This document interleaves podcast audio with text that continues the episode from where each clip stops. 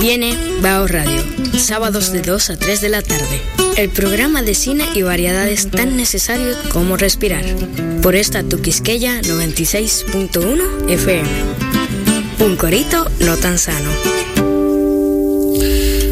Señores, señores, señoras y señores, señoras y señores, buenas tardes. Arranca Bao Radio, una producción de Micaela Tolentino y Rubén Lamarche en esta tarde asiaga de diciembre, del diciembre dominicano, y 85 para la región del Cibao.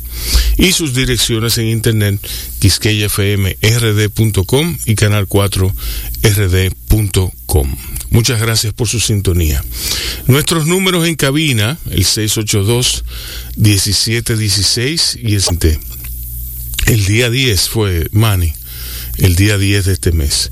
Muchísimas gracias. Ha sido todo, ha, sido, han sido todo un viaje.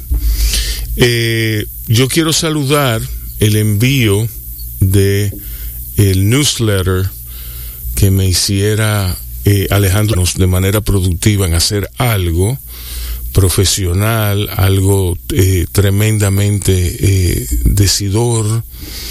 Eh, este newsletter de Marianela Boan, que es, no es más que lo que ella, lo que ella ha estado haciendo, eh, viene como un regalo eh, grato, refrescante y pendiente. No necesariamente el mismo día, ¿verdad? Porque también y todo. Entonces, eh, nada, hoy está en Nacán, repite en Nacán, dado el éxito previo, eh, Rafaelito Mirabal, que siempre está, él es el dueño de los jueves, todos los, todos los eh, rigores a que nos enfrentamos con esta pandemia. Entonces vayan y degusten. Yo les recomiendo, yo les recomiendo cualquier carne, pero les recomiendo que la acompañen del puré de yautía trufado. El puré de yautía trufado de ahí es, es, un, es un aguacero que se me hace la boca. Bueno. Eh, y nada, vamos a oír un tema musical y vamos a volver con un que viniera para acá. Y ella me dijo, sí, ¿a dónde, a dónde que hay que ir? ¿Tú me entiendes? Entonces, Maribel Contreras es una periodista, una figura de radio, una figura de televisión y es autora. O sea, tenemos mucho de qué hablar. Estás oyendo Bao Radio, el programa de radio de bao.com.do y de la Fundación Bao para la Cultura. Cine y variedades tan necesarios como respirar. Por esta, Tuquisqueya 96.1 FM. Un corito no tan sano. Maribel, yo te iba a preguntar una cosa totalmente divorciada. Al, al ver eh, la cantidad de libros que tú tienes en tu haber, me da lo de lo de lo diversos que son se cae de la mata porque tú eres una mujer tú eres una mujer que empezó a escribir por el periodismo. Facilita mucho las cosas tú sabes por qué porque te abre el interés en, en, en muchas disciplinas. Entonces eh, yo estaba viendo un libro de periodismo que, escribiste junto a, José Manuel Calderón, El Bachatero, que es una especie de biografía que tiene su playlist, que tiene sus todas sus cosas, sus fotos, sus, la Feria de las Palabras, que es ah, esta es esta es la colección de entrevistas a escritores. Ok. Eso es más periodismo, pero es más, eso es periodismo íntimo. Porque, porque no puede haber un escritor que a ti no te guste. El espejo, que es un libro, es un poemario. Este es el primer poemario. El primer, el primer poemario. Wow. Aquí, ahí están, ahí están los poemas de la adolescencia. Hija de la tormenta. Tu segundo poemario. Y más, yo tengo uno que te va a interesar mucho, que se llama. El sabor de las letras, Ajá. que es una conjunción de temas literarios con recetas de cocina y que comen los escritores y, Sí. y intervenciones con, con escritores Sí. de la cocina. Yo recuerdo aquella vez que en la... ¿Eh, ¿Qué? ¿Cómo es? De comer algo que le está sugiriendo. Bueno, Eh, yo recuerdo que Maribel me invitó en una feria del libro en la cual ella estaba a cargo. Tú estuviste a cargo muchos años, durante muchas, muchas ediciones de la Feria del Libro, del pabellón de cocina. Y ella, yo recuerdo que yo fui, fui, fui de los primeros que, eh, que, que, lo inauguró. Eh, yo recuerdo que yo fui con Rebeca a ese pabellón y entonces eh, estaba Maribel allí, Rebeca estaba chiquitica y yo recuerdo que yo hice un pollo con unas papas ah, con jengibre, con qué sé yo qué cosa. Amistad muy cordial, muy sólida, basamentada en la admiración por los escritores. Eh, ¿De dónde, de dónde te viene la vena de comunicadora? Eh, ¿Viene de tu infancia? De, de, comunicadora en el más amplio sentido de la palabra, porque una cosa es escribir solamente, pero tú has hecho comunicación en todos los sentidos. Bueno, eh, yo pensaba, uh -huh. durante mucho tiempo pensé que venía de mi papá, uh -huh. porque mi papá era político uh -huh. y era, como dicen en los pueblos, un pico de oro, o sea, era un gran discursista. Y eh, bueno, yo vengo de, de una familia eh, por parte de mi papá, que son los Contreras, uh -huh. que donde hay mucha pasión uh -huh. por la vida y mucha pasión por la lectura. Y, pero eh, recuerdo desde pequeña a Rubén para entonces eh, entrar primero a mi papá por algo que ya yo creo que viene por la sangre, pero yo tengo que hablar ahora de mi mamá porque eh, yo de hecho tengo una página que se llama Las cosas de Mamá Morena, donde mami sí. eh, cuenta las cosas de su vida en el campo, de cómo mm. era la vida de antes, eh, las cosas culturales, tradicionales, folclóricas, etcétera muchachos eh, no tenían derecho a la palabra. Uh -huh. Y entonces yo quería opinar de todo. Y, uh -huh. y, antes era un pecado, y siquiera que un niño estuviera en un salón donde estuvieran conversando personas mayores. Uh -huh. Y yo no solo mm, estaba, sino que se me pasaba y, y como dos poemas que, que, que ¿Qué, ¿Qué, miras por la ventana? Miro el sol que ya se va y me dice hasta mañana, di madre si volverá. Volverá, niña querida, y hasta tu cuna entrará, y cosas así. Sí. O si no, otra que decía que levántate de mañana. Eh, ya, no me, ya no me voy a acordar de eso. Ya. Eh, pero siempre también le gustaba mucho leer a mami, también le gustaba mucho leer a mi papá. Eh, yo soy de un pueblo que, que, es increíble, Rubén, que yo haya podido desarrollar. Ahí tan Exacto, pero por, por, por, ejemplo, en Monteplata nunca hubo una librería formal, nunca hubo un cine, nunca ha habido un teatro, o sea, uh -huh. era, era, un pueblo muy rural. Uh -huh. Entonces, más eh, uno tenía como que ingeniársela con la propia vivencia. Sí. Eh, luego, ya más tarde, hubo una una biblioteca donde yo iba a leer. Uh -huh. Y también había una farmacia que tenía libros por intercambios. Uh -huh. O sea, no era, era, como que alquilaba libros. Te voy a explicar cómo funcionaba. Okay. Yo empecé con los paquitos. ¿Cómo se llamaba la farmacia? Eh, Ramonita, okay. farmacia Ramonita. Okay. Entonces ahí, a mí me pasó como a Serrat. Uh -huh. Yo me leí por ese, intercambio. Ese, ese, fue tu pueblo blanco. Exactamente. Uh -huh. Por un centavo me daban me alquilaban una, una novelita de vaquero. Okay. Entonces yo la leía, la devolvía. Uh -huh. Y me seguían dando, y cada cierto tiempo, cada dos o tres, yo las novelitas de vaquero, todas, todas, todas. Wow. Y luego, tú sabes lo que me pasó también, que me leí a Agatha Christie, uh -huh. todas. Uh -huh. O sea, yo me leí antes de mis 15 años 145 novelas de Agatha Christie. No he encontrado una. Ah, ya yo sé por qué tú eres divorciada. ¿Y qué tiene eso que ver? No, que tú los matas, tú los envenenas y ellos se dan cuenta y se van. ¿Tú me entiendes? Diez los, negritos. Sí, porque ¿qué? para algo tiene que servir. el talento para el asesinato y la cosa, y la mortificar, la tortura psicológica. Y luego también, eh, en Monteplata hubo un maestro uh -huh. eh, que se llamaba uh, Ru, eh, no, no me acuerdo ahora, tampoco me voy a acordar. Pero ¿y por qué tú lo decides así? Lo decido, bueno, sí, es verdad que lo decido mal, decido mal. Entonces ese maestro, el profesor Blondet, fue porque dije maestro, que no, porque le decían el profesor Blondet. Y entonces el profesor Blondet tenía una gran biblioteca. Blondet no es un apellido de aquí. No. No, boricua, eh. Yo creo. Yo creo. Giselle Blondet. Blondet. Sí. Bueno, también vi novelas. Pero el caso es que el, que el profesor Blondet, cuando el profesor Blondet se murió, le heredó su biblioteca a mi hermano Marlon. Y entonces yo duré un tiempo de mi adolescencia, preadolescencia viviendo en la casa de mi hermano. Entonces yo prácticamente amanecía leyendo. Entonces ahí yo leí desordenadamente todo lo que pude leer. Sí, pero esa es la mejor forma, amanecía, desordenadamente. Amanecía leyendo. Y una anécdota que te voy a contar, que tú sabes que aquí siempre se ha ido la luz en este país, pero mucho. Muchísimo. Entonces yo me acuerdo que yo aprovechaba que se iba la luz y que todo el mundo se iba para la calle. En Monteplata habían dos carros. Cuando eso, todo el mundo sabía que nada más eran dos. Sí. tú te podías contar en el medio de la calle y no va a pasar nada porque nadie. nadie te iba a matar. Sí, así de populoso era. Exactamente. Entonces, cuando todos se iban para afuera, yo me quedaba leyendo. Ahora hay tres carros.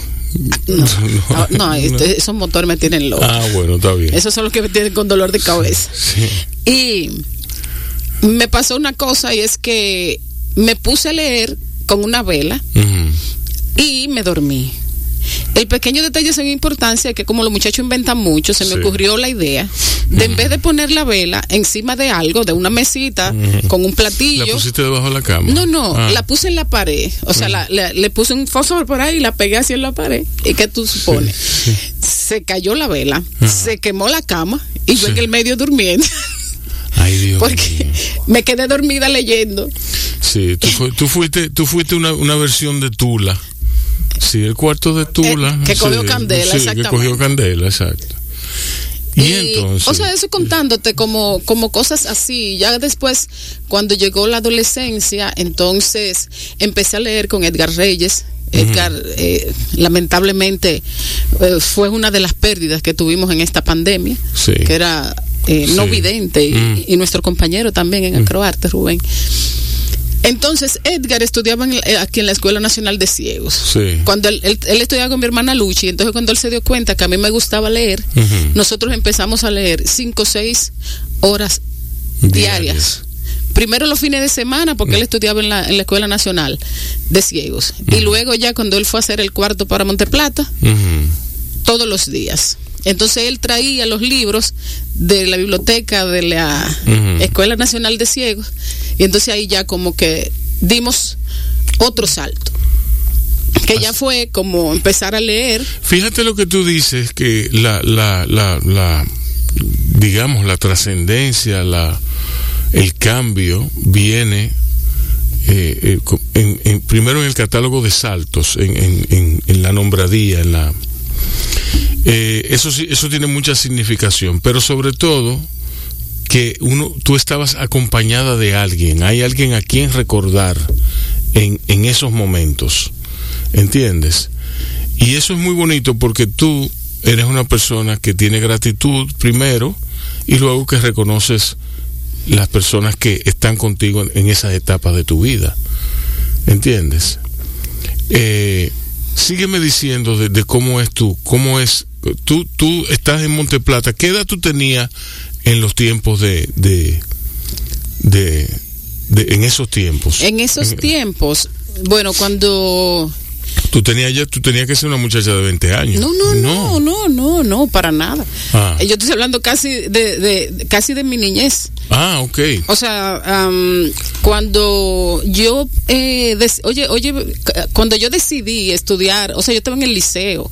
Cuando yo decidí estudiar periodismo. Yo llego al periodismo por la literatura. Porque mi hermano, Ángel Contreras, estudiaba Derecho en la UAS y yo le dije un día, ya casi terminando el cuarto, manito, tráeme todos los pensum que tú encuentres, porque yo no sé qué es lo que yo voy a estudiar. Y yo revisé, me trajo como 60, revisé pensum por pensum y vi el de periodismo y lo saqué así y le dije, bueno, esto es lo que yo voy a estudiar, porque ahí en el único sitio que están las únicas dos cosas que a mí me gustan, que era leer y escribir. Y todavía sigue siendo eso. Sí. Pero nunca me he arrepentido. Fue una, buena, fue una buena elección. Nunca me he arrepentido de, de estudiar periodismo. ¿Y, ¿Y dónde tú trabajaste por primera vez? Bueno, yo llegué... ¿Cómo fue, ¿Cómo fue tu periplo adentro de la universidad? Mira, es un azar. te, voy, te, voy, a contar porque... Eh, ¿Un, ¿Un, azar? Sí. Ah, yo entendí azare. no, yo vine también, yo vine, Rubén, de Monte Plata. Uh -huh. eh, le digo a mi papá, bueno, yo voy a estudiar comunicación. Uh -huh. eh, me quiero inscribir en la UAS. Yo estaba muy emocionada siempre con la idea de la UAS porque como mi hermano mayor estudiaba en la UAS Derecho. Y entonces además mi hermano era presidente de la Asociación de Estudiantes de, de Monteplata, CEUNTA. Uh -huh. Y entonces en ese momento también eh, mi hermano eh, inauguró una pequeña biblioteca, la uh -huh. primera biblioteca, ¿verdad? Que tuvo así Monteplata. Uh -huh. Y entonces me puso, no, a CEUNTA no tenía dinero. Y él me puso a mí a atenderle. Yo era que, ahí fue que yo leí La historia me absolverá. tú, no te, tú no te imaginas, una, una ligazón de, ¿Y, y de, de lecturas. ¿Y de qué año estamos hablando? Debemos estar hablando, eh, podía ser del 82, 83, por ahí. Uh -huh. Por, ese año tenía yo. Por ahí.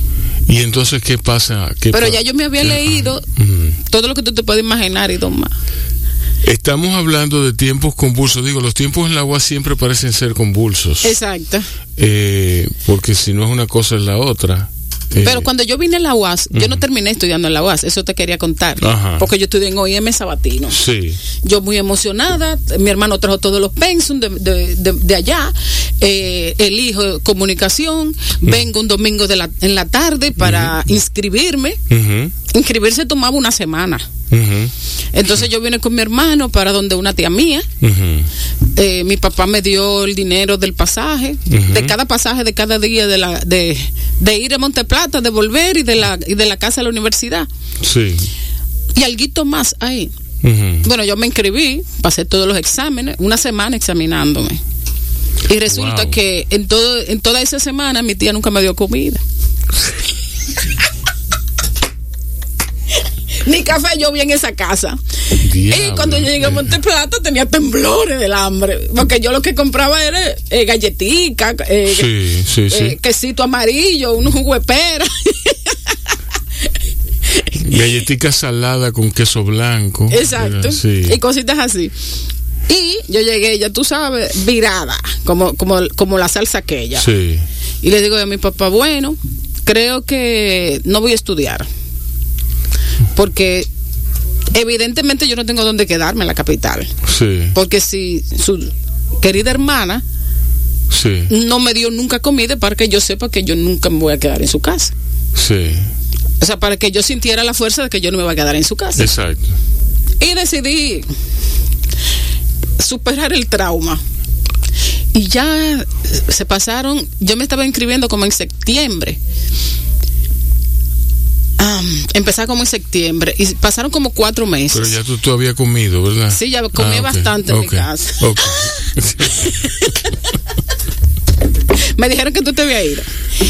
Y agarré y un día cualquiera de Edgar Reyes ya estudiaba comunicación en OIM. Tenía personal con papeles. Ya lo sabes. Siéntese ahí un ratico. Con, con Siéntese ahí un ratico. Si no, yo sé, yo siento, siento haber usurpado su propiedad. Por favor. Sí. Pide perdón. Sí. Pide perdón. Pide perdón, canalla. ¿Eh? Pide perdón, canalla, ladrón de amores ajenos. Ofrezco, no, no, no, pero espérese. No, mi intención no es robarle su amor, no, tranquilo. Mira, entonces oye esta entonces. historia. Le digo yo a Edgar, Edgar, pero así un viernes, digo yo, Edgar, eh, ¿cuántos sábados hace que empezó la, el nuevo cuatrimestre de, de OIM? Dice, bueno, yo creo que este es el cuarto ya. Ah, pues yo voy, que me voy a inscribir. Me dice, pero tú estás loca, tú tienes, vas a tener que esperar que pase el, el cuatrimestre porque ya no te van a inscribir. Yo, dije, yo me voy contigo, ¿a qué hora nos vamos? A las 5 de la mañana, ok. Ay, Dios me monté en la guagua. Llego a la universidad, a registro, ¿no? Que está cerrado. Ok, ¿con quién yo tengo que hablar? Porque uh -huh. yo empiezo hoy la clase. Uh -huh. ¿Con, ¿Con, quién yo tengo con, que hablar? Con ese pequeño nivel de sí. decisión. Exacto. Ah, no, que tienes que hablar con el señor, con el rector. ¿Quién es? José Abinader.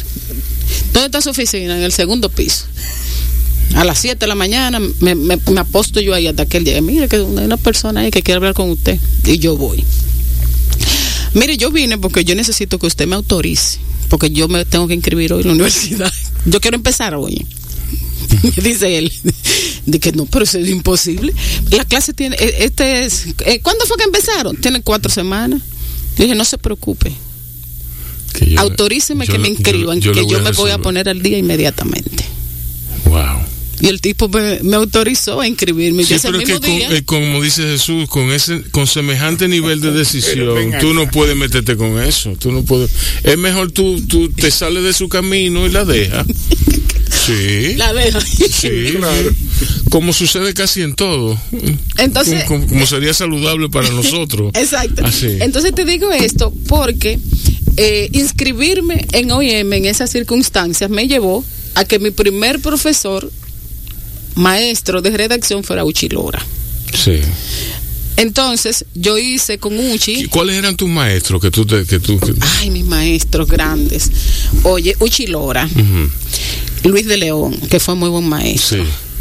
Eh, eh, Gustavo Olivo, Wow.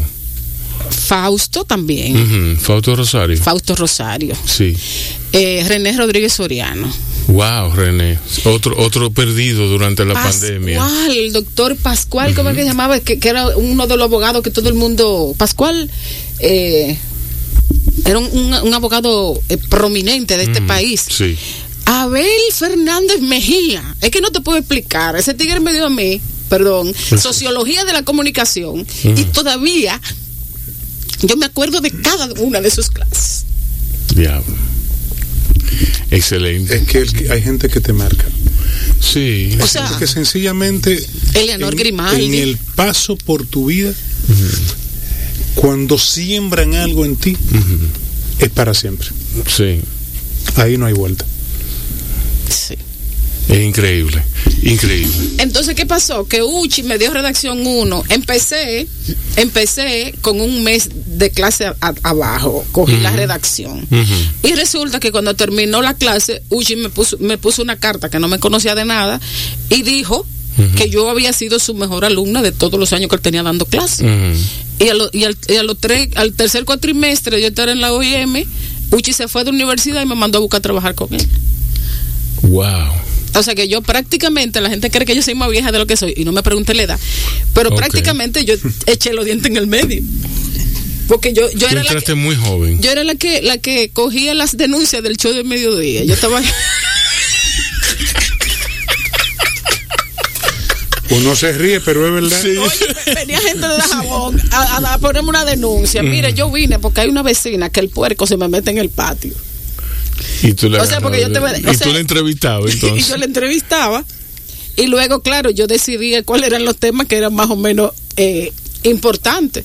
Pero yo oía a todo el mundo porque hay mucha gente que está viviendo circunstancias que uno se la, se la piensa que, que es irrelevante, que, que no tiene arraigo, Sí. que no tiene importancia ni interés en el público. Pero esa persona necesita ser oída. Sí. Y después que tú le das la oportunidad de que se cuente, probablemente se sana. Y, y aunque no salga la denuncia en el show mediodía, ya por lo menos habló. Exacto. Porque no podían salir todas. Eran 100 gente que le daban la vuelta a Colorvisión que yo tenía todos los días. Ciertamente, sí. Yo me acuerdo de eso, de esa época. Ahí estaba yo. Señores, vamos a hacer una pausa, vamos a oír un disco, vamos a descansar Sí, un poco, Jesús vamos, no tenemos que abrazar. vamos a entrar, Claro, ah, bueno, no, por eso ustedes se van allá afuera. no no Nosotros le estamos pasando muy bien, esperamos que ustedes le estén pasando igual de bien con Maribel Contreras aquí en Bajo Radio. Volvemos después de la pausa, vamos a escuchar a Living Las Vegas y Angel Eyes. Adelante. Estás oyendo Bao Radio. El programa de radio de bao.com.do Y de la Fundación Bao para la Cultura. Cine y variedades tan necesarios como respirar. Por esta, Tu Quisqueya 96.1 FM. un corito no tan sano. Y, y espera tú lo que, lo que viene en enero. Que vamos a bajar, vamos a bajar con una, ¿tú me entiendes? ¿Eh? Sí, con, tres, con unos rolos. Con, con rolos venimos. Óyeme. tú sabes que, ¿Qué? que en este programa en la Pero estamos en primera, el aire. eh, Sí. en este Ah, programa es la Es primera así, esto es una tertulia. Es la primera vez que después que asumí la dirección de estas emisoras, Ujú. hablo en esta emisora. Es- wow. Wow. Ah, bueno, pero yo me llevo esa. Me llevo esa de. Llévesela, porque una de las cosas que había decidido, que he decidido, es no hacer radio en la radio que dirijo, Sí. Exacto. por un res- por respeto a los demás profesionales. O sea, Sí. prefiero dirigir Sí, sí. y no y no ya so- ya yo tengo mucho tiempo de exposición. Sí. Eh, entonces no es necesario. Hay que poner a brillar a gente como ustedes que tienen el talento y que quieren hacer las cosas. Pienso que de eso se trata. Sí, pero es bueno darle un espaldarazo. Yo me siento bien de que tú estés aquí, Jesús. Qué bueno, qué bueno. Y yo también, feliz. No, ¿Y tú, tú estás, tú estás clueca. Y tú- clueca. tú Cuando sabes. tú viste ese hombre.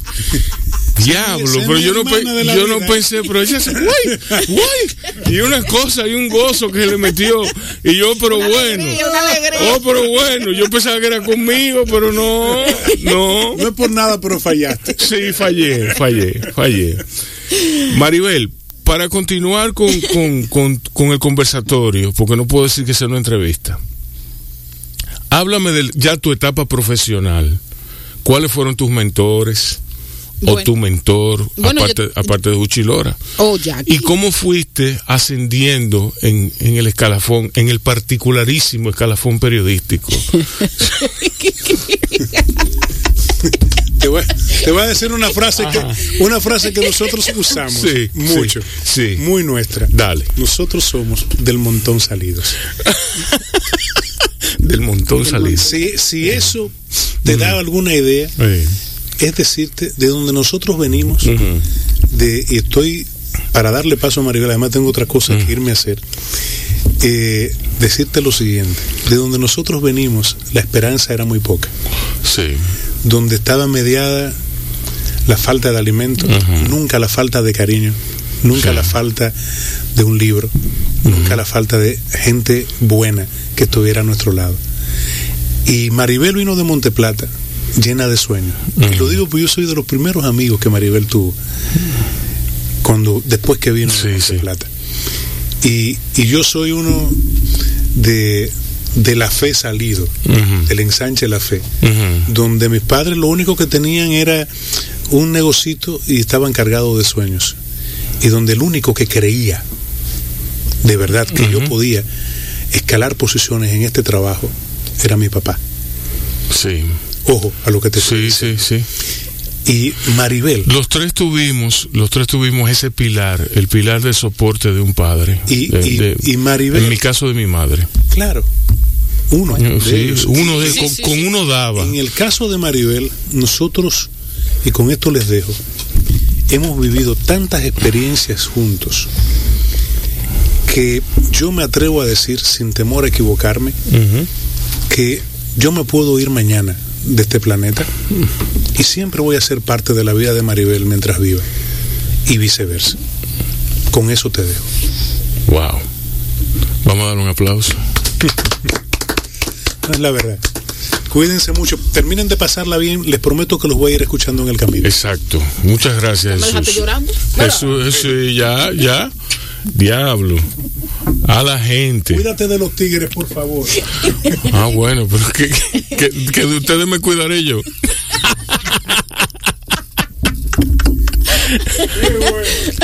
Cuéntame, un corito no tan sano. Eh, cuéntame entonces, Maribel. Eh, Ella quiere más. Sí. Y escúchame, Manny. bueno, eh, empecé en el show de mediodía con, con Uchi, como, como te decía. Y la, las denuncias del show de mediodía la decían entre Uchi y Jackie. Y así empecé yo a contactar. Con esos dos monstruos. Con esos dos monstruos, yo empecé. Y después pasé de uno a otro y de uno a otro y todavía estamos eh, Uchi y yo batallando. Jackie era un gran y era de verdad ese que va a la escuela todos los días, como él siempre decía. Y eh, yo venía, por ejemplo, con la experiencia ya de, de Edgar, de leer cinco horas al día en voz alta, porque yo le leía a Edgar. Sí. Entonces luego, eh, Yo todavía leo, eh, cuando leo en inglés, leo susurrando, porque me acostumbré a pronunciar para... Y, leo susurrando todavía. Todavía mis hijos, mi, hija se, se, sentaba a mi lado cuando era chiquita con un libro y lo abría y se ponía de que... que ella creía que era así. Sí, sí, ella creía que era tan fácil. Hoy, gracias a Dios, una gran lectora también. ¿Cómo debe ser? Tú sabes que eh, la lectura es de, es de esas pasiones que solo nace a través de que tú veas a alguien que de eh, verdad disfruta leer. Sí, O sea, por ejemplo, hay muchísimos padres que quieren que sus hijos lean. Pero ellos no leen. Pero ellos no leen. Exacto. No van a leer. Yo misma, yo tengo un hijo y, y mi hijo Ian, yo vivía peleando con él. Primero yo le, le metí la lectura, empecé leyéndole todos los cuentos, o sea, yo me leí toda la, la parte de la, de la literatura infantil que yo no me había podido leer en Monteplata cuando estaba chiquita, me la leí leyéndose la Ian, mi hija. Entonces yo me aproveché de eso para leerme toda esa tradición. Entonces empecé a jugar con él. Yo leía primero todo, luego ya cuando él estaba empezando a leer, leíamos una línea él y una línea yo, después un párrafo así, después una página completa cada uno, eh, y hasta que yo le dije, oye Ian, ya. sigue, tú que yo tengo que leer los libros míos ahora. Sí, sí. Ian es poeta, ya tiene dos libros publicados. Wow. Y yo peleaba con él y yo le decía, mami, ¿pero qué este muchacho no lee? Y me, dice, mami, no te metes en eso, que cuando tú no estás aquí, él se pasa todo el día en la biblioteca leyendo. Y coge uno y coge otro. Pero no me comentaba nada. Bueno, pero eso es. Pero lo, pero lo tiene, lo tiene. Exacto. Exacto. Entonces, yo le leía, eh, cuando eh, estamos en esa parte, por ejemplo, Jackie duró eh, seis años siendo gobernador del aeropuerto de las Américas. Y en el trayecto del aeropuerto, ya que yo leíamos, entonces yo le leí en voz alta a él también. Sí. Y, y con Jackie, bueno, yo conocí, por ejemplo, a Antonio Gala, lo conocí en el, en el salón de diplomáticos del aeropuerto, porque su avión vino de repente eh, tuvo que hacer un aterrizaje de emergencia y llamaron a la gobernación para pedir permiso porque había un escritor muy importante. Ya yo había leído La Soledad Sonora y había leído varias cosas de él. Que aquí está Antonio Gala. La Pasión Turca. Uh, todo eso. Todo eso. Sí. Y yo me mandé corriendo para allá. Y duré todo el tiempo que duró eh, la, la, estancia hasta que resolvieron el tema del avión conversando con, con, con Antonio Gala. Wow, qué experiencia. Sí. Entonces tuve también la experiencia con Jackie de conocer muchas. Una dama, Antonio Gala. Una gran dama. Sí. Una gran dama. Sí, sí. Y me pasó una cosa chulísima, que yo después estaba un día en el Parque del Retiro, en la Feria del Libro, y él estaba firmando libros en una caseta, y yo lo oí. Fernando, eh, eh, Antonio le está firmando libros en la caseta número 23. Me mandé corriendo a buscar la caseta 23. Y él me reconoció y duramos otro tanto hablando Qué bien. Hablando ahí. Qué bien. Entonces, eh, ya ese paso, por ejemplo, por el Aeropuerto Internacional de las Américas, yo era vicegobernadora administrativa. Eh, me dio la oportunidad de viajar mucho, de conocer muchos países, de ir a la Feria del Libro de Buenos Aires, de ir a la Feria del Libro de Barcelona, de ir a la Feria del Libro de Madrid. Y, te confieso que, que todos esos años mi maleta solo venía llena de libros y, de, y, de discos. Yo sé lo eh, que es. La ropa no, eso no, eso no importaba. Mi, mi, mi, mi maleta de la, de la India vino repleta. Bueno, yo tuve que comprar dos maletas más. Yo tenía cuatro maletas, tenía dos bultos y, y dos maletas. Y eso dio eso dio pena porque o sea llena de adornos y llena de discos y llena de libros pero repleta sí sí yo sé. que estaban eh, bueno yo no me acuerdo cuánto yo gasté en sobrepeso pero valió la pena, valió la pena. Era así, yo, yo siempre digo, eh, todo mi patrimonio y todo lo que yo me pude haber ganado de más en algún momento de mi vida, todo lo invertí en libros y todo lo invertí en discos. Yo tengo una experiencia que que tiene que ver con la lectura, con el oír, con, con el vivir. Entonces tú del show del mediodía te vas al aeropuerto. No fue así tan sencillo. No fue tan sencillo, Exacto. Fue del show del mediodía, yo pasé, eh, resulta que la oficina, o sea, cuando yo trabajaba ahí, Uchi era el productor de De Noche, que era de Jackie. Sí. Entonces la oficina de De Noche estaba en Popular TV y ahí estaba la oficina de Uchi. Entonces yo llegaba de Monteplata todos los días, que duré cinco años viajando todos los días, de lunes a sábado, en una carretera que no te puedo contar, que todavía me duele el, cuello, de cómo andaba mi, mi, sí, no, no, había carretera. Exacto. en esa época no había. Eso eran hoyos. Sí, yo me acuerdo, yo fui, yo fui a Monteplata por primera vez en el en el 98, algo no, en el 96. Yo fui a Monteplata por primera vez y no había carretera. No, no, era un desastre. No, y eso que yo te cuento, que yo te estoy contando, por ejemplo, de que yo empecé, no, no voy a decir el año, era como el 88, por ahí. ok. O sea que había menos carretera. Sí, sí. Entonces, ¿qué pasó? que eh, cuando salimos del show en mediodía, yo no podía empezar. Yo, yo, yo llegaba de Monteplata a las 11. A, a, mi, trabajo en el show de mediodía. Cuando salía a las 2 de la tarde, entonces yo me iba para la oficina, a Popular TV, que era la oficina de Jackie y de Uchi. Entonces ahí era que yo procesaba todas las entrevistas, redactaba imprimía, me iba para Monteplata y venía al otro día con el folder con lo que ellos iban a leer. Exacto, ok, ya. Entonces eh, pasó que Rosa Checo, que era la asistente de Jackie, la contrató Freddy para que fuera su asistente. Y ella se fue.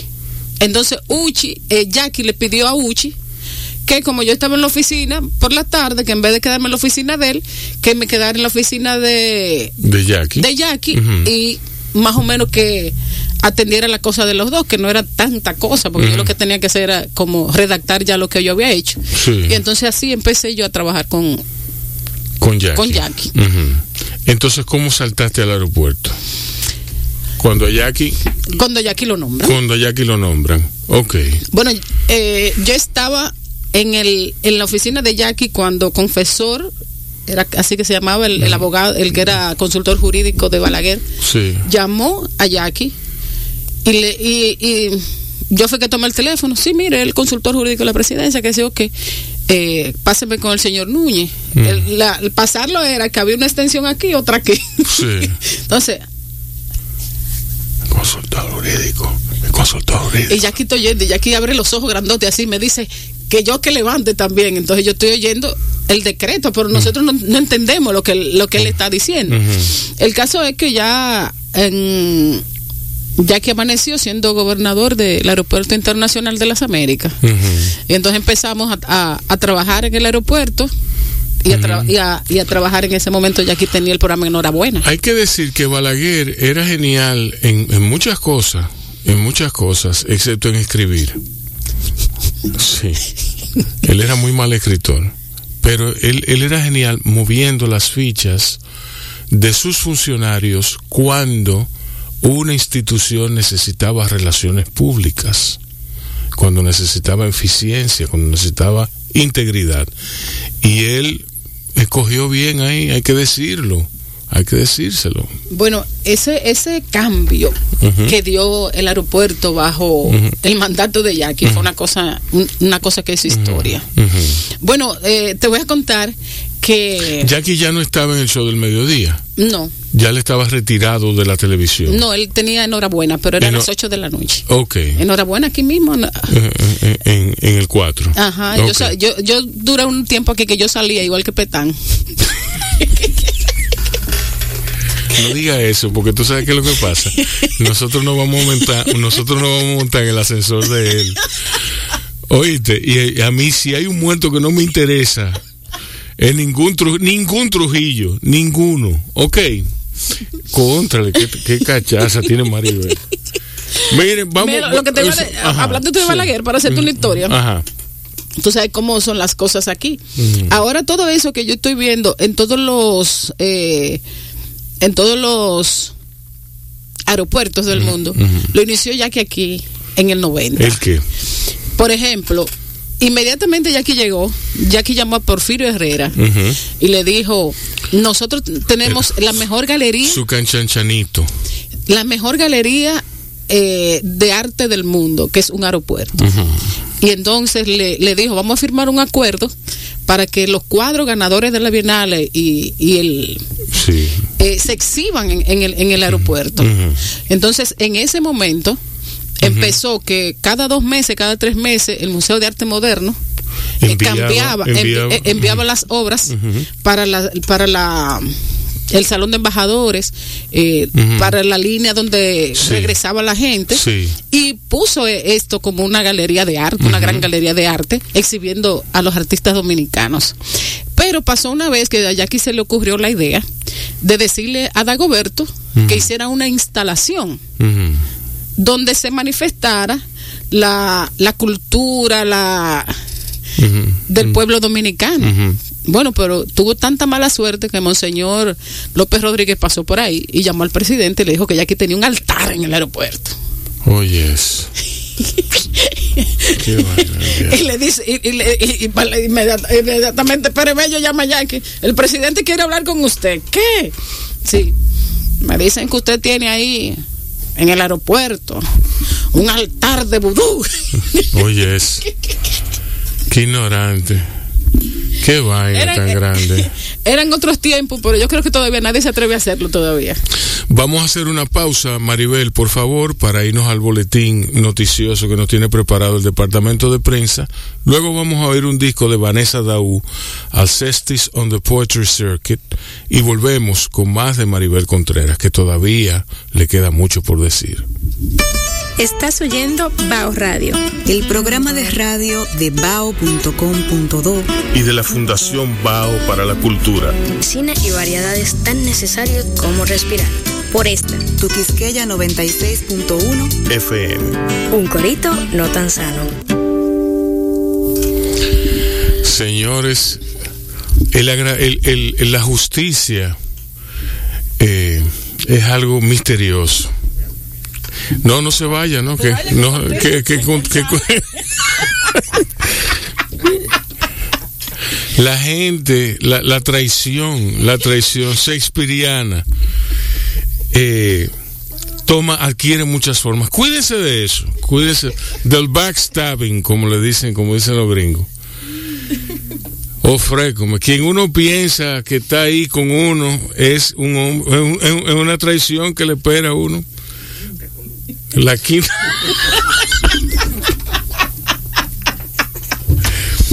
Maribel, Maribel Contreras, estamos en Baos Radio, en Quisqueya FM.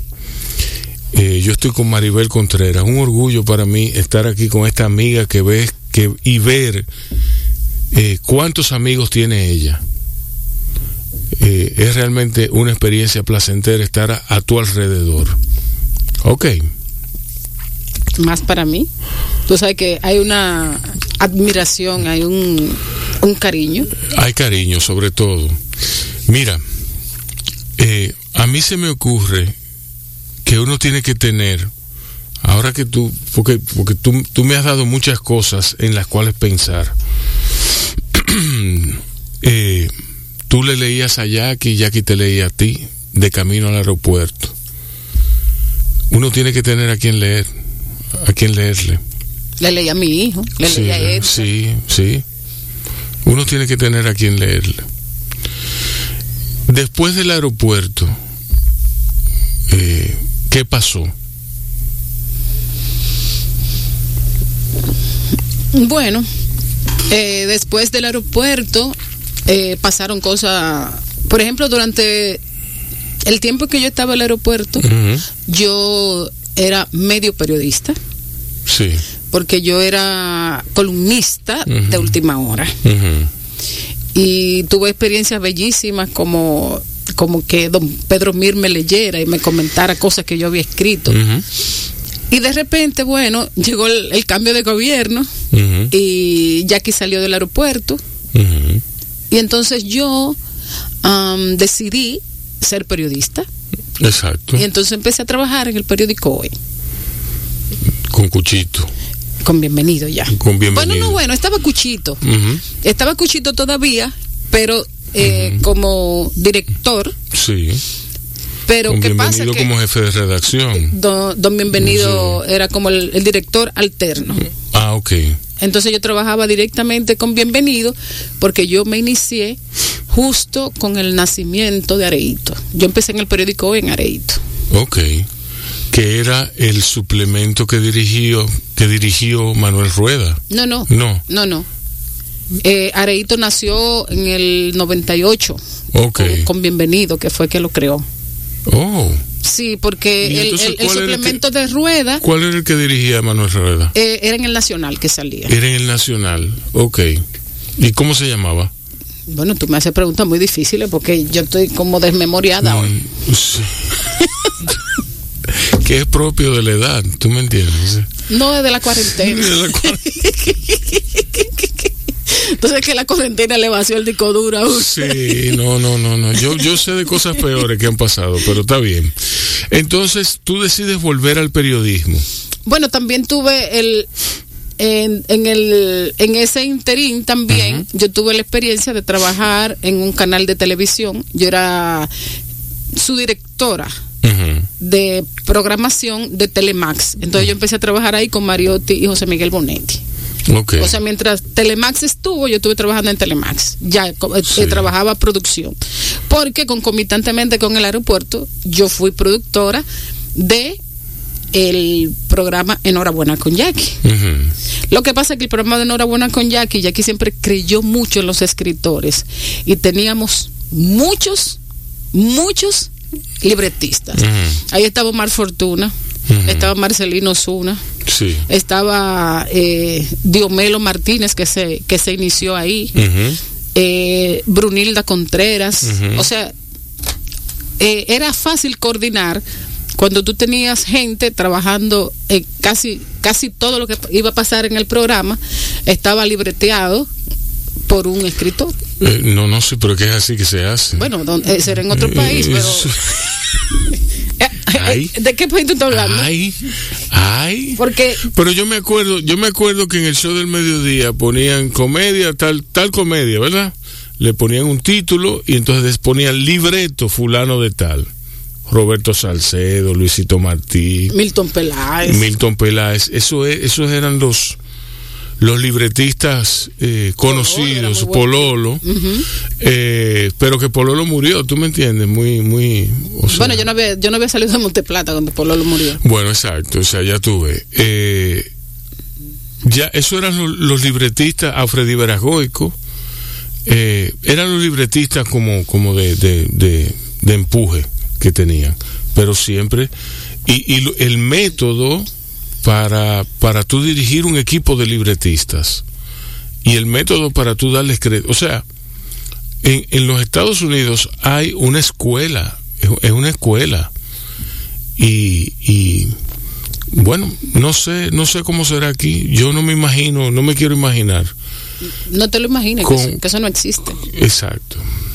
Cuando, todavía cuando Jackie tenía su último programa de radio, eh, él se levantaba todos los días a las 4 o las 5 de la mañana y cuando llegaba a las 11 de la mañana, que era la hora de su programa, cuando llegaban las 7, 8 de la mañana, ya, ya él se había leído todos los periódicos del mundo, los principales por lo menos, y se había leído toda la prensa local. Sin internet. y empezaba empezaba a escribir el libreto de su programa de radio, que los programas de Jackie eran libreteados desde, desde, el, desde el Buenos Días. Hasta el punto final. Sí. Un día yo le dije, pero Jackie, pero esta gente se sientan cinco horas y, y- y nadie libretea nada. Dice, dice él, bueno, serán ellos, pero yo no puedo hacer Y eso. tan fácil que hace un programa libreteado. Sí. No, y, y además que hay gente, Rubén, que necesitan que lo libreteen. Sí. porque hay mucha gente que tiene talento, Exacto. quizás para hablar, para expresarse, para eh, eh, jugar. Por ejemplo, mira, aquí. Pero si le dieran contenido fuera un palo. Aquí en Bao, yo tuve, yo tuve el honor de ser, de, junto con Micaela, ¿verdad? De tener tres invitados. Tuvimos a María Fernanda Redondo, de Blandino. Tuvimos a Fausto Rojas, el director de teatro, y tuvimos a Hubert Alexander, de, de que es un chef experto en cocina en, en sostenibilidad. Él pertenece a la Organización Mundial de Chefs que tienen, que, que son los que llevan la voz cantante en el sector culinario de eso. ¿Cómo tú, lo, cómo tú los unificas dentro de una, una producción? De una producción. ¿Qué, tú, ¿Qué tienen ellos tres en común?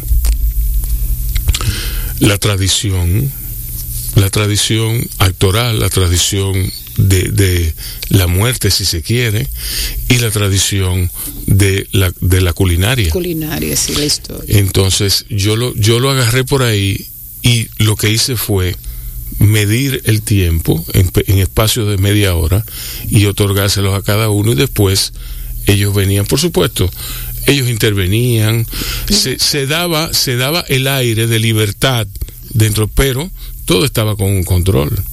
Exacto. Eh, yo no puedo tener, yo no puedo darme el lujo de tener un caos de dos horas en la radio. ¿Tú me entiendes? Porque, porque bueno, es, eh, oh, eh, hemos oído muchos gallineros, ¿no? Eh, sí, precisamente por eso. Precisamente por eso. Entonces a mí no me asombra nada que Jackie libreteara sus. Porque es que, es que un libreto. Un libreto es una guía. Es una guía. Tú distribuyes los tiempos. Exacto. Y Jackie, yo estoy seguro de que solamente haciéndolo lo recordaba. Exactamente. Exacto, solamente haciendo el ejercicio. No, y además que todo, que, to, que, que, quizás no fuera solo para él, uh -huh. sino porque eh, todo el, el, que intervenía uh -huh. en el programa sabía cuándo tenía que intervenir. Exacto. Cuando le tocaba hablar. Exacto. Bueno, y entonces, eh, ¿qué, ¿qué, pasa, qué pasa eh, en, ese, en ese interín? Eh, bueno, que yo Decido. ¿Qué papel juega la literatura en, en eso? ¿Cuándo te nace escribir todos esos libros que has escrito? Bueno, el, libro más importante yo creo que es Mujer ante el espejo, porque de nacerme, o sea, porque él fue el primero en que yo bueno, per, pero... perdí el pudor. La virginidad, Ajá, la virginidad literaria. La, exactamente, y decidí publicar. Porque. Oye, de... a, mí, no se me había ocurrido eso. que las mujeres pueden perder la virginidad literaria. Ah, para que tú lo sepas. Sí. Para sí. que tú lo sepas. Entonces, yo eh, he escrito siempre. Uh -huh. Mi, yo tengo mascotas, yo siempre escribía en mascotas. Uh -huh. Ahora he perdido mucho, muchas cosas escribiendo en los celulares que se, antes se perdían y todo eso. Uh -huh. Pero la mayoría de los de mis libros, uh -huh. de mi poesía, yo lo que hago es que selecciono, empiezo a buscar entre toda, todo lo que yo he escrito durante toda mi vida y hago una selección por tema. Digo, quiero escribir de esto. A mí se me ocurrió un día, digo, bueno, pero en el 2003 yo dije, pero ¿por qué yo no publico? Ya yo, ya yo he escrito demasiado sin publicar. Sí. Y decidí publicar. Pero de escribir, yo estoy escribiendo como de, desde el 80, 81. Desde, leía tanto que terminé escribiendo. ¿Cómo, ¿Cómo fue la reacción ante ese libro? Yo creo que fue buena. Uh -huh. El libro Mm. Aquí, aquí no hay forma de saber mucho. En el caso de ese libro, yo creo que tengo un bestseller. Uh -huh. Sí, porque yo, yo he vendido mil libros de eso. ¿Mil libros? Dos mil. Dos mil libros, no, pero tú, pero tú tienes que ser el libro de, de, mayor venta en la historia de la República Dominicana. Sí, pero cada vez se venden menos libros. Sí. Cada vez se venden menos libros. Por ejemplo, el, el formato libro, el formato. Es el formato, uh -huh. exacto. Pero también el otro, porque tú te, eh, te pones la esperanza de que déjame ponerlo en Amazon a ver. Uh -huh. sí. Y pasan meses y meses y no se venden cinco libros. Entonces tú dices, entonces, ¿cómo es? Uh -huh. Sí. Uno, uno, porque tiene eh, la necesidad de escribir. Y no solo la necesidad de escribir, yo, yo a veces publico porque cuando, mientras yo tengo todo ese material ahí, yo pienso que tengo como una sombra que no me deja seguir escribiendo. Sí. Y entonces yo publico para liberarme de, de, de, esa presencia, de ese algo que yo tengo ahí, que, que tengo acumulado y que no me deja como pasar capítulos. Entonces, cuando yo publico sobre cualquier tema, aunque yo haya empezado con 200 versos sobre ese tema y yo misma medito, yo, eh, y haya elegido 25, no es que en el próximo libro yo voy a elegir de esos 75 que quedaron para meterlo en otro libro, sino que simplemente ya yo pasé capítulo.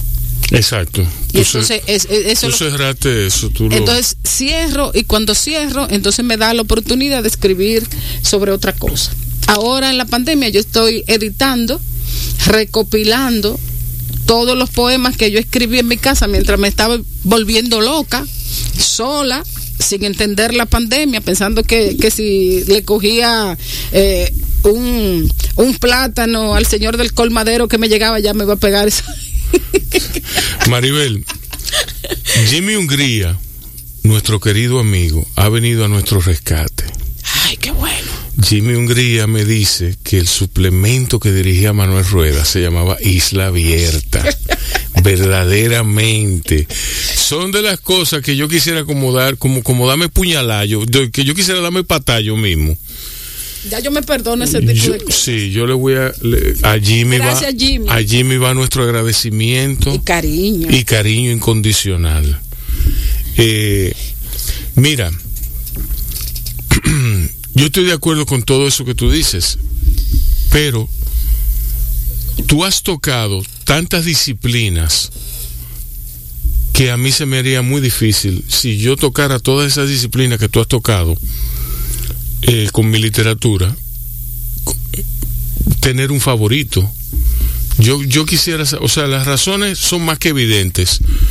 ¿Tú quieres decir que por, por, lo, por lo de perder la virginidad editorial? por la No, porque yo eh, no pensaba como en términos de de, que fuera como mi libro favorito, sino que fue como, como que ya yo llegué a un punto de madurez que yo pensé, pero ven acá, déjame publicar. Y no me va a pasar la vida entera, déjame ver si me está oyendo por ahí. No me va a pasar la vida entera como Juan Freddy. De que, que, poeta sin publicar. ay, Dios mío, ay, Dios. Ay, Dios. Entonces. es que, ah, por eso es que a mí me gusta hablar con escritores, porque no, no se queda esa, ¿no? La tiradera. No se queda. Dicen de, dicen de que, que los raperos, que sí o que. Por eso empezó con los escritores. Entonces, para romper el maleficio de Juan Freddy, yo decidí publicar. yo le digo a Juan Freddy, hasta que usted no publica, usted no es escritor. Sí, así es. Es sencillo. así es. O sea, usted es cantante. si usted no ha grabado un disco, decía, usted no es artista. Decía F. Scott Fitzgerald. Pues no hay artista de no, artista de concierto, hay artista de estudio. Pero tú no eres un músico hasta que tú no, tú no publicas. Tú Exacto, tú, no, grabas. Tú no grabas. Decía F. Scott Fitzgerald que un libro termina verdaderamente cuando es publicado. Exacto que le falta algo. Si, si, si, si el escritor lo escribe y lo deja ahí, almacenado, le falta algo. Eh, Maribel, vamos a oír ahora. Eh, yo tengo aquí Sodade de Cesárea Évora y Live de Amor. Yo voy a poner Sodade. ¿Por qué? Porque ese disco a mí me gusta mucho, mucho, mucho.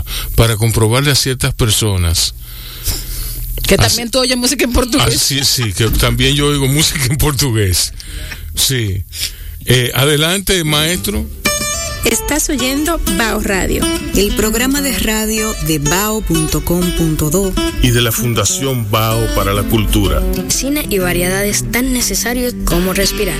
Por esta, tu Quisqueya 96.1 FM. Un corito no tan sano. Maribel, sígueme diciendo entonces. Estamos en Baos Radio. Tengo a Maribel Contreras a cuarta. Desde Monteplata. Ah, desde Monteplata.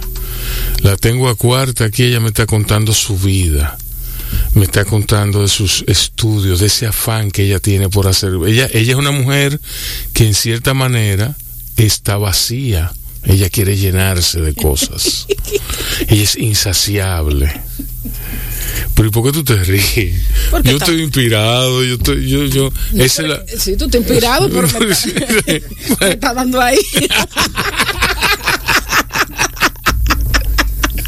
me está dando en el cuello. Eh, está bien, no, pero, pero, Me- pero suave, te estoy dando suave. Bueno, ahí. Eh, sí. Suavecito. Cuéntame entonces. Eh, ¿Qué parte te cuento ahora?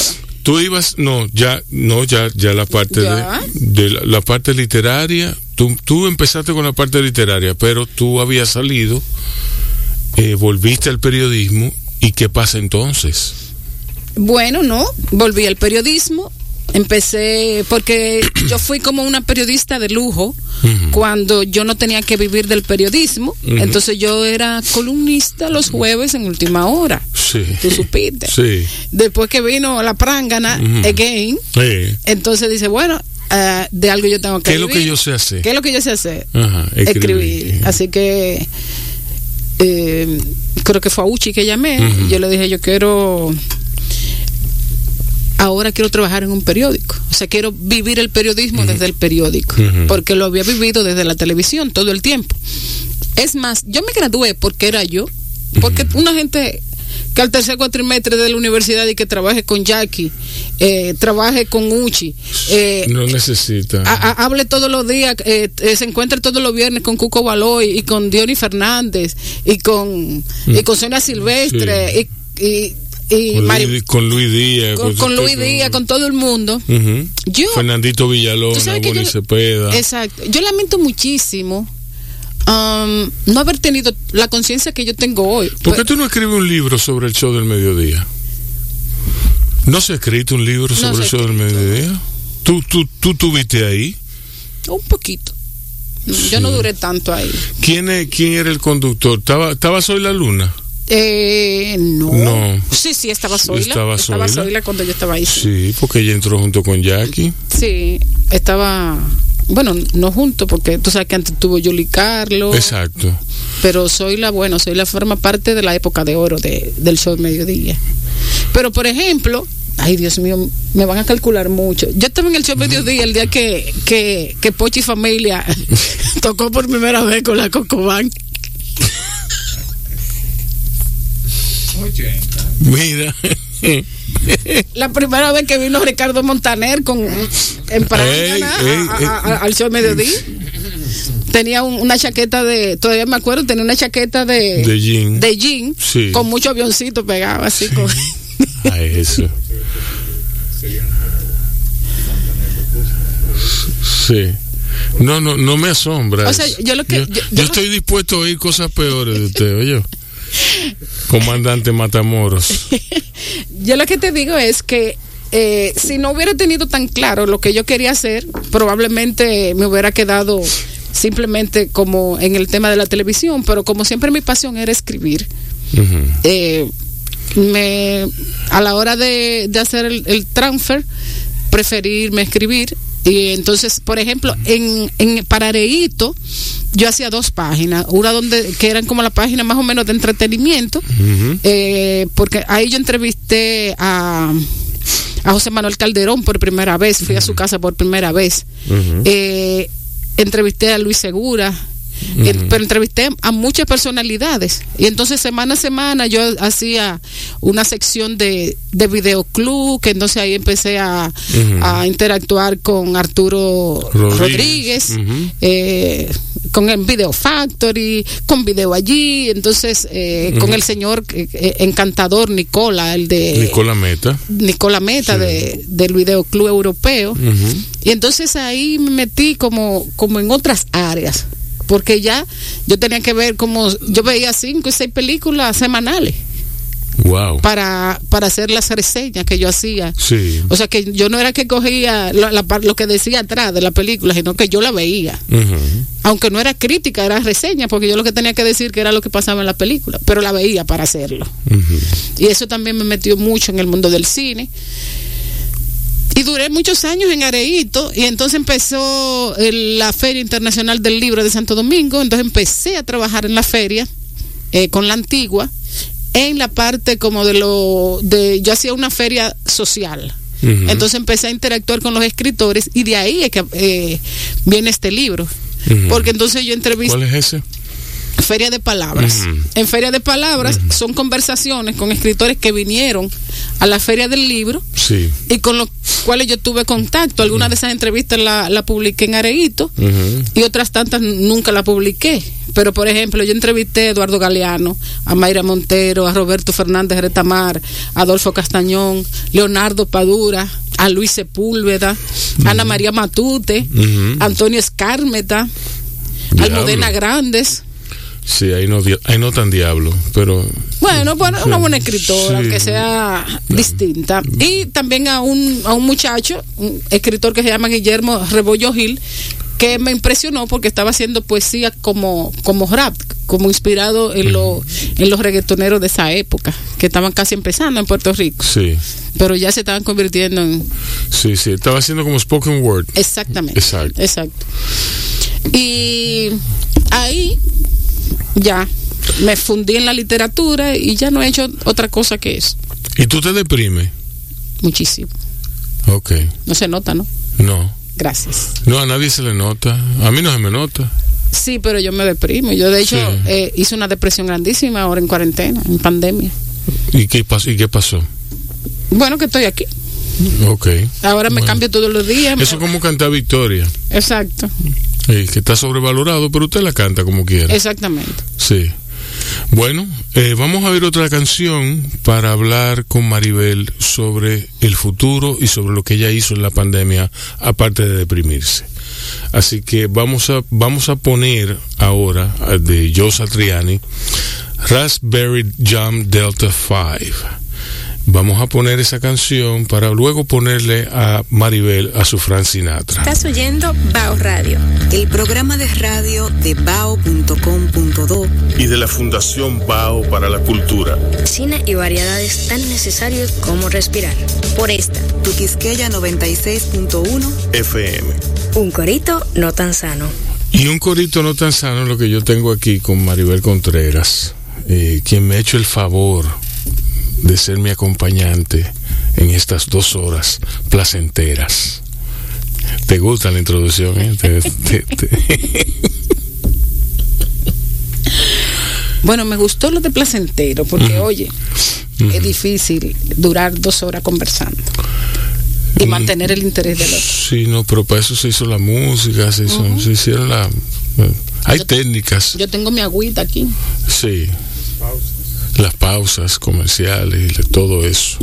La pelea tras bastidores. Las peleas tras bastidores ayudan mucho a cambiarle el ánimo a las cosas, aunque hay traiciones y hay traiciones. Sí. sí. corre, corre, cobarde. Mira, cuéntame entonces, Maribel, ¿qué, ¿cuál piensas tú que será el futuro de nuestro país de cara a que hay un nuevo gobierno, hay un nuevo ambiente, hay nuevos aires, hay un aire de renovación, ¿entiendes? Que, que está más allá de la pandemia, pero la pandemia está presente también. Eh, hay mucha confusión, muchísima confusión en ciertos estratos de la sociedad eh, que lamentablemente no cuentan con los recursos necesarios para cerebrales, mentales, para, para hacer acopio de, de todo lo que sucede alrededor de, de la pandemia. Ni alrededor- ¿Tú me entiendes? Bueno, ¿Qué, ¿Qué piensas tú que va a pasar con este país? bueno. yo creo que eh, algo que me, me llama mucho la atención y tal vez me preocupa, y es que de repente esa deshumanización de la que tanto hemos venido hablando eh, es un hecho más que real en, en la República Dominicana. Creo también que hay un tema relacionado con eso que estábamos hablando del celular y de las redes sociales, eh, que son tan tendenciosas que cuando eligen un tema obvian todos los demás. Y se convierte el pleito en, en algo más importante que el tema mismo. Exactamente. Exacto. Y, y eso, eso es preocupante. Me preocupa el, el destino de los medios de comunicación en medio de todo esto. ¿Por qué? Bueno, porque los medios tienen que adaptarse a, a, un nuevo modelo de comunicación. Un modelo que no es el medio, no pauta, no pauta los temas, sino que ahora los medios se alimentan de los temas que ponen otros en las redes sociales, que son los que se convierten en noticias y son los que se convierten en los temas de discusión. Entonces, cuando no tenemos una agenda propia como sociedad dentro de, de los grandes temas políticos, sociales, de educación, de deportivos, deportivos, sí, culturales, culturales. Entonces, ¿qué, ¿qué, hacemos?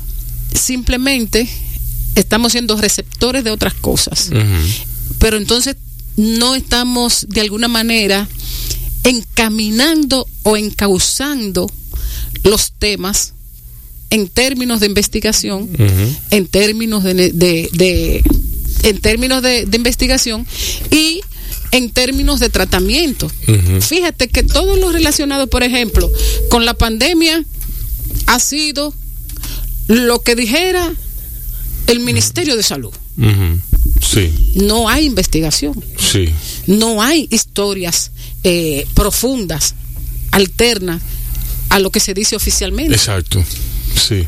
Yo extraño, yo extraño de mi parte, te voy a decir qué momento.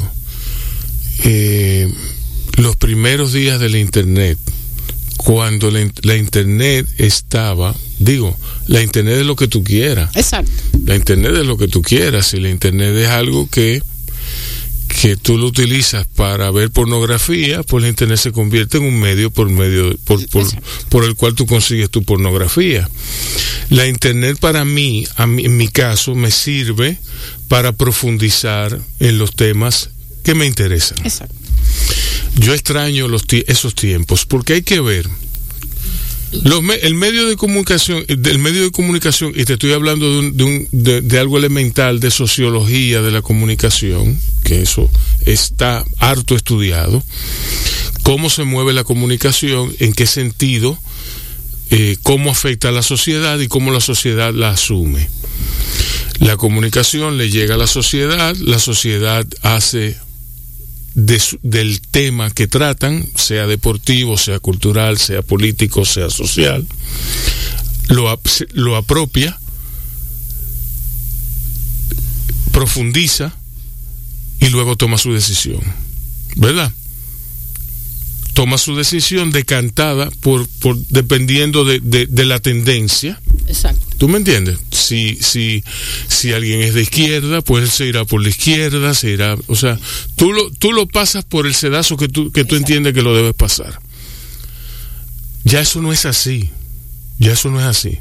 Eso cambió totalmente y cambió y cambió de una forma en que ni siquiera los medios saben en qué en qué en qué sentido por dónde que van los tiros ni siquiera los medios. Los medios lo que le están sirviendo a la gente es de caja de resonancia.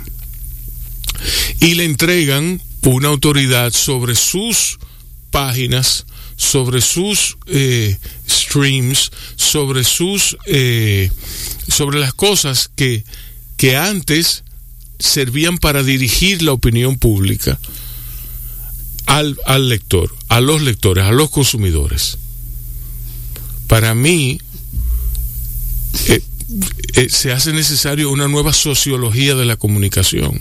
Obligatoriamente. Obligatoriamente, ¿tú me entiendes? Entonces, ya, ya la... Por, por eso yo lo digo, el, o sea, el, el mundo el, que conocíamos no existe. El medio, por, el medio era por, por medio, el, medio que tú utilizabas para, eh, para hablarle a la población. Ahora la población te está gritando a ti. Exacto. Eh, a, antes el problema era uh -huh. de, de que los medios nos manipulaban. Y ahora es que, no, que, que los medios se están dejando manipular por nosotros. Exacto. Por una mayoría, oye, una mayoría que, que, que, que uno se sorprende también de la cantidad de gente que no sabe leer. O sea, tú publicas un post y la gente te responde una cosa, entonces tú dices, bueno, eh, leyó. Sí. ¿Entendió? No, no, no, no, entendió. Entonces, entonces se, se, impone en su mayoría la opinión de lo que ni han leído. Sí, sí. Ni leyeron, sí, ni saben sobre lo que están opinando. Exacto. Y entonces eh, los medios ahora titulan para buscar like. Exacto. Así es. Así es. Entonces, por ejemplo, yo utilizo mi plataforma personal, mi plataforma personal, que tú y yo somos amigos en Facebook, y yo la utilizo como el, el puente por medio del cual mis provocaciones alcanzan a, a los lectores. Uh -huh. ¿Cuáles lectores? Los de siempre. Yo no tengo, el asunto no ha cambiado, el, el logaritmo es impiadoso en ese sentido. Exacto no tiene piedad de nadie. El logaritmo es lo, el, algoritmo, el algoritmo. El algoritmo. Eh, yo alcanzo al mismo tipo de personas, al mismo, tú le diste like, ya tú, tú, tú vas a ser alcanzado.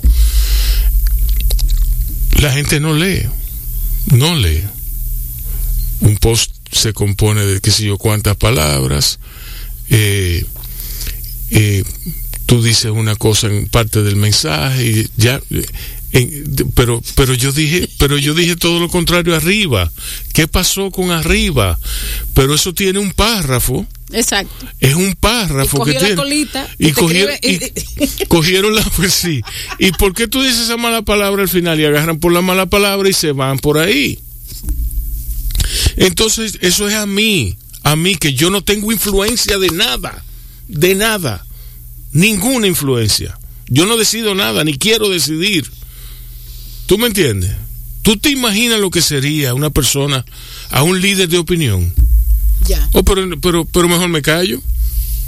Mejor me callo.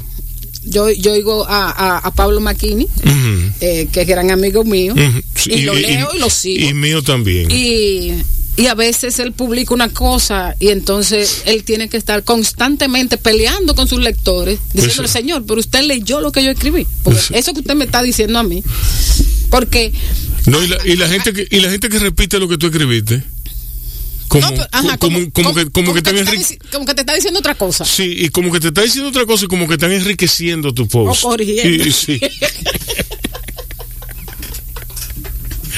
Cuántas cosas, señores. Dios mío. bueno, Maribel. Nos enfrentamos a un mundo difícil y te decía ahorita que me voy a poner esto para decir esto. Uh -huh. Te decía ahorita que esta mascarilla uh -huh. tiene doble función. Doble función. Uh -huh. Y una de las funciones es aquietarnos. Sí. Es detener nuestro pensamiento y eh, también eh, de alguna manera incapacitarnos para uno hacer ejercicio del criterio y del pensamiento. El mundo está sumiso uh -huh. por el miedo. Sí. Por un miedo que en principio de la pandemia hasta a mí me paniqueó, uh -huh. o como dice mami, uh -huh. yo le imagínese tú uno trancado corriéndole algo que no sabe ni cómo es. Sí, así mismo. Es así mismo. Al final, lo que ha perdido el mundo en términos eh, de desarrollo, uh -huh. de economía, de progreso y de continuidad, uh -huh.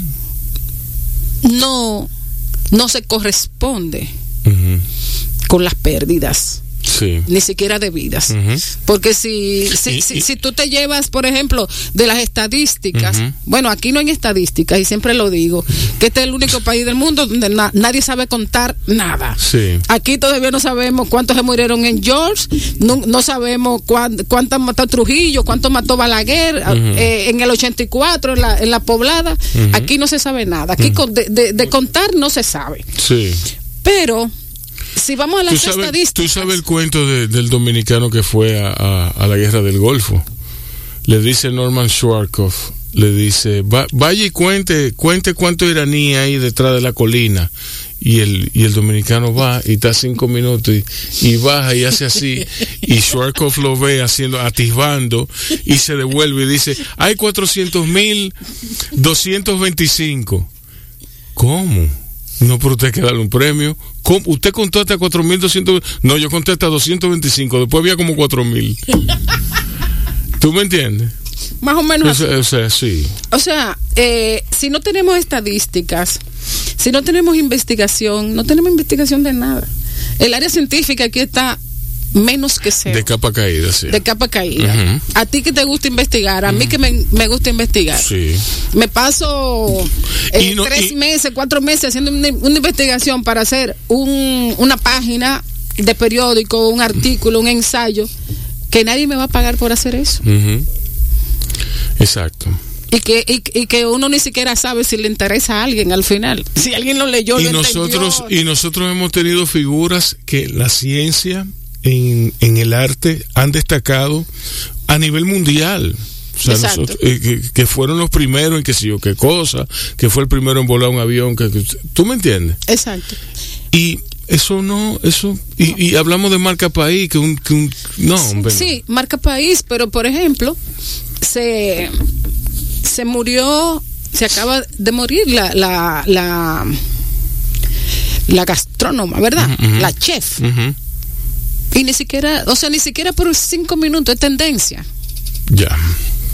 Y, y, y, o sea, si, si nosotros no somos capaces, o sea, todos los agentes, todos los agentes de una sociedad son importantes para que esa sociedad crezca.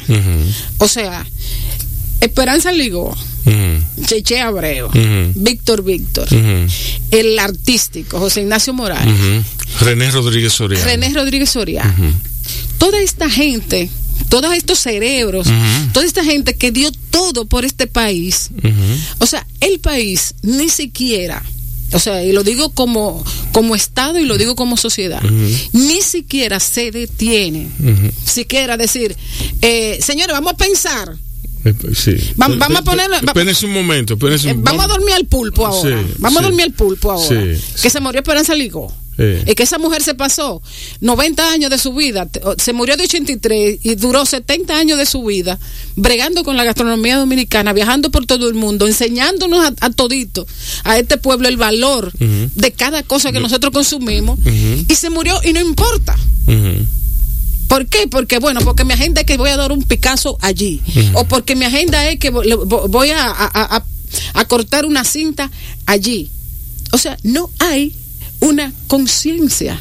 O sea, nosotros no necesitamos más héroes porque nuestro país está lleno de héroes anónimos, de gente que se ha pasado la vida entera creyendo en algo y dándolo todo por eso.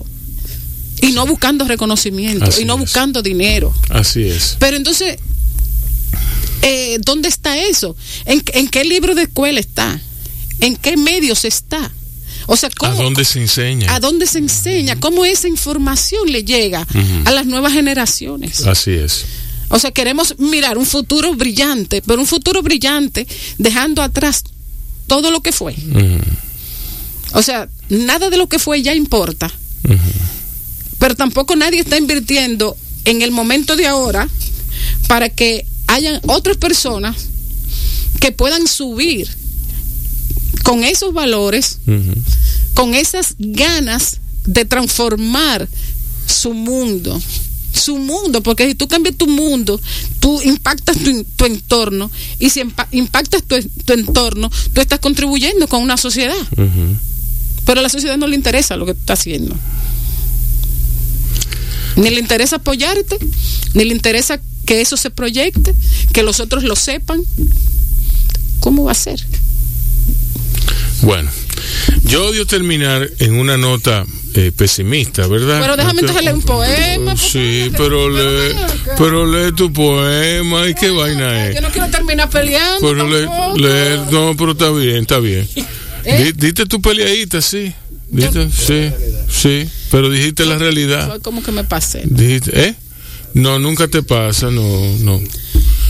La, se tenía que decir y se dijo, sí, así es. Todos ustedes han visto un personaje que se llama, un personaje que ha estado pululando entre la Sarasota, la Bolívar y ¿dónde más lo he visto? Bueno, alguna gente lo ha visto bailando en algunos colmados, me han dicho. Sí. Yo eso no lo he visto, pero de que, que él baila muchísimo y es un hombre por la mitad. Eh, eso es un, un, pequeño texto que voy a leer de la chica de la Sarasota, Cuentos de la calle. Uh -huh. Cuando la calle empezó a hablarme y a contarme historias de la gente que estaba ahí, pero que yo no le quería preguntar. Y este se llama Un hombre por la mitad. La mitad de un hombre cruza la calle corriendo. La luz roja se marcha y antes de que llegue la verde debe estar a salvo. Veo una mano que cuelga de un brazo, que pende del lado izquierdo del hombro de un hombre que parece cortado por la mitad. También tiene un solo pie, que al moverse parece impulsado, primero mentalmente, luego por un esfuerzo que debe nacerle en el pecho. Ese hombre, mitad horror, se acerca al cristal de mi carro, tiende la mano a la espera de una moneda que confirme mi compasión. Nunca le cuenta a nadie cómo le llevaron media muerte y le dejaron ese lado de vida. Tampoco quiero preguntarle. Wow. Señores, esto ha sido Bao Radio. Mañana volvemos con más. Feliz Navidad. Cuídense mucho. Bye bye.